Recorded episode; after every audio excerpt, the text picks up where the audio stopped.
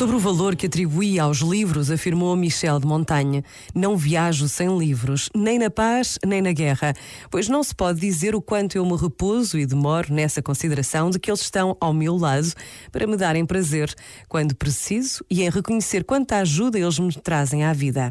É a melhor provisão que tenho encontrado para esta viagem humana e sinto uma pena extrema das pessoas inteligentes que deles se privam. Este momento está disponível em podcast no site e na app da RGF.